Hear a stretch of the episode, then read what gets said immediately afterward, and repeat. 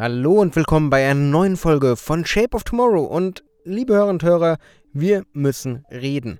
Im wahrsten Sinne des Wortes, denn heute geht es um Kommunikation, um ehrlich zu sein, um emotionale Kommunikation. Shape of Tomorrow. Der Podcast rund um Innovation, Trends und die Zukunft. Mit Innovation Profiler Alexander Pinker.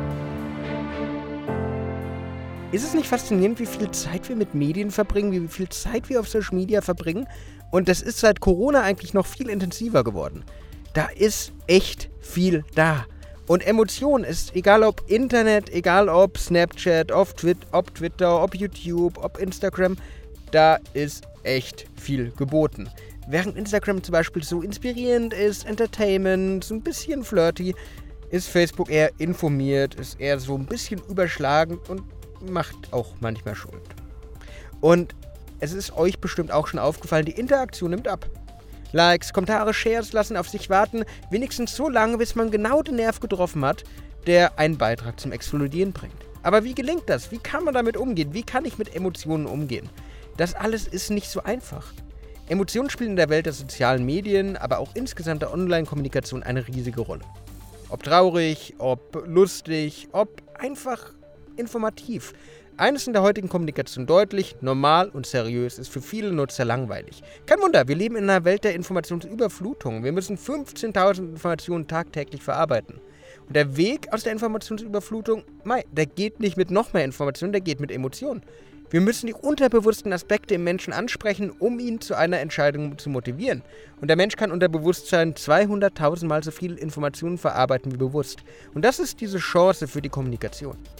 Und hier helfen uns Emotionen, auf diese unterbewussten Prozesse zuzugreifen. Lange Zeit galt das Internet immer so ein bisschen als Alternative der Realität. Es gab zwar Gefühle, es gab Emotionen, doch sie waren teilweise eher als Sein.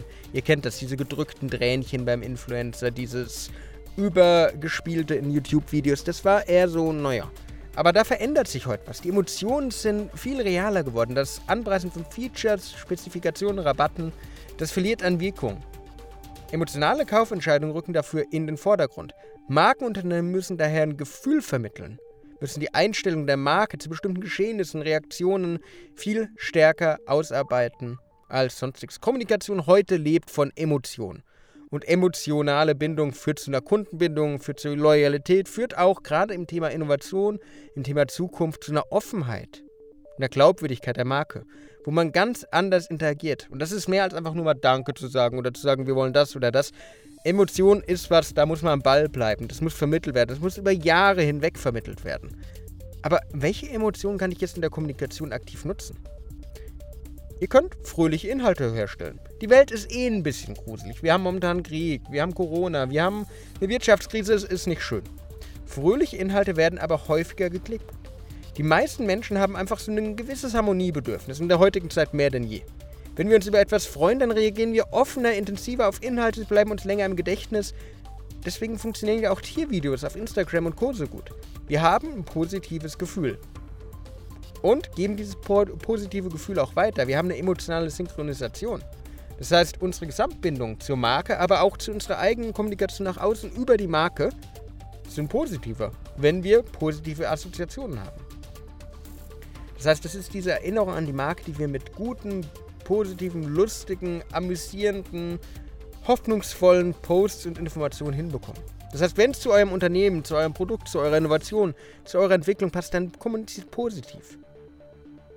Auch Humor, Witze können funktionieren, können aber auch komplett nach hinten losgehen, muss man auch sagen. Eine andere Möglichkeit, die ihr nutzen könnt, um wirklich emotional zu kommunizieren, ist, dass ihr Leute verwundert. Und ja, ihr solltet Nutzer nicht verwirren, aber wenn wir die Popularität von Clickbaits angucken, wenn wir Nutzer verwundern, wenn wir Informationen, Sachen geben, wenn wir sie überraschen, das bleibt im Kopf. Wir alle sind so kleine Detektive, wir wollen Informationen, die unvorhersehbar kommen, lösen. Wir wollen sie verstehen. Wir denken ein bisschen nach, bleiben dann beim Inhalt auch dabei. Und wenn wir dann endlich draufgekommen sind, dann folgt ein Like, dann folgt ein Follow. Und das ist total spannend und es gibt viele Chancen. Neben positiven Inhalten können so auch einfach Mehrwerte kommuniziert werden, mit denen der Nutzer nicht gerechnet hat. Sowas wie es Funk zum Beispiel Instagram macht. Immer diese Fakten, die manchmal einfach auch überraschend sind. Ein weiterer Weg ist, indem ihr Mehrwerte in einer anderen Sorte, äh, Sorte bietet. Indem ihr Seminarbericht, indem ihr Guidelines oder sonst irgendwas benutzt. Eine andere Emotion, die natürlich auch da ist, sind Angst, ist Wut, aber bitte wählt das mit Bedacht. Das ist eine Emotion, die ist nicht schön, die kommt nicht immer bei allen gut an. Da muss man echt, echt, echt vorsichtig sein, weil das kann auch ganz schnell nach hinten losgehen. Es kann euren Post im Social Media oder Kommunikationshit machen. Aber vielleicht auch im Negativen. Also nutzt nicht die Fear of Missing Out oder sonst irgendwas, sondern arbeitet offen, ehrlich, eurer Marke entsprechend, aber macht nicht einfach nur Angst. Wie ihr merkt, Emotionen können in der Kommunikation, in sozialen Medien, online eine riesige Rolle spielen. Die Frage ist, die sich jeder stellen muss, wie kann ich es machen? Wie kann ich anfangen? Welche Emotion passt zu mir als Unternehmen? Welche Emotion passt zu meinen eigenen Produkten? Das heißt, ordnet euch ein, schaut, was passt zu euch, wie könnt ihr starten?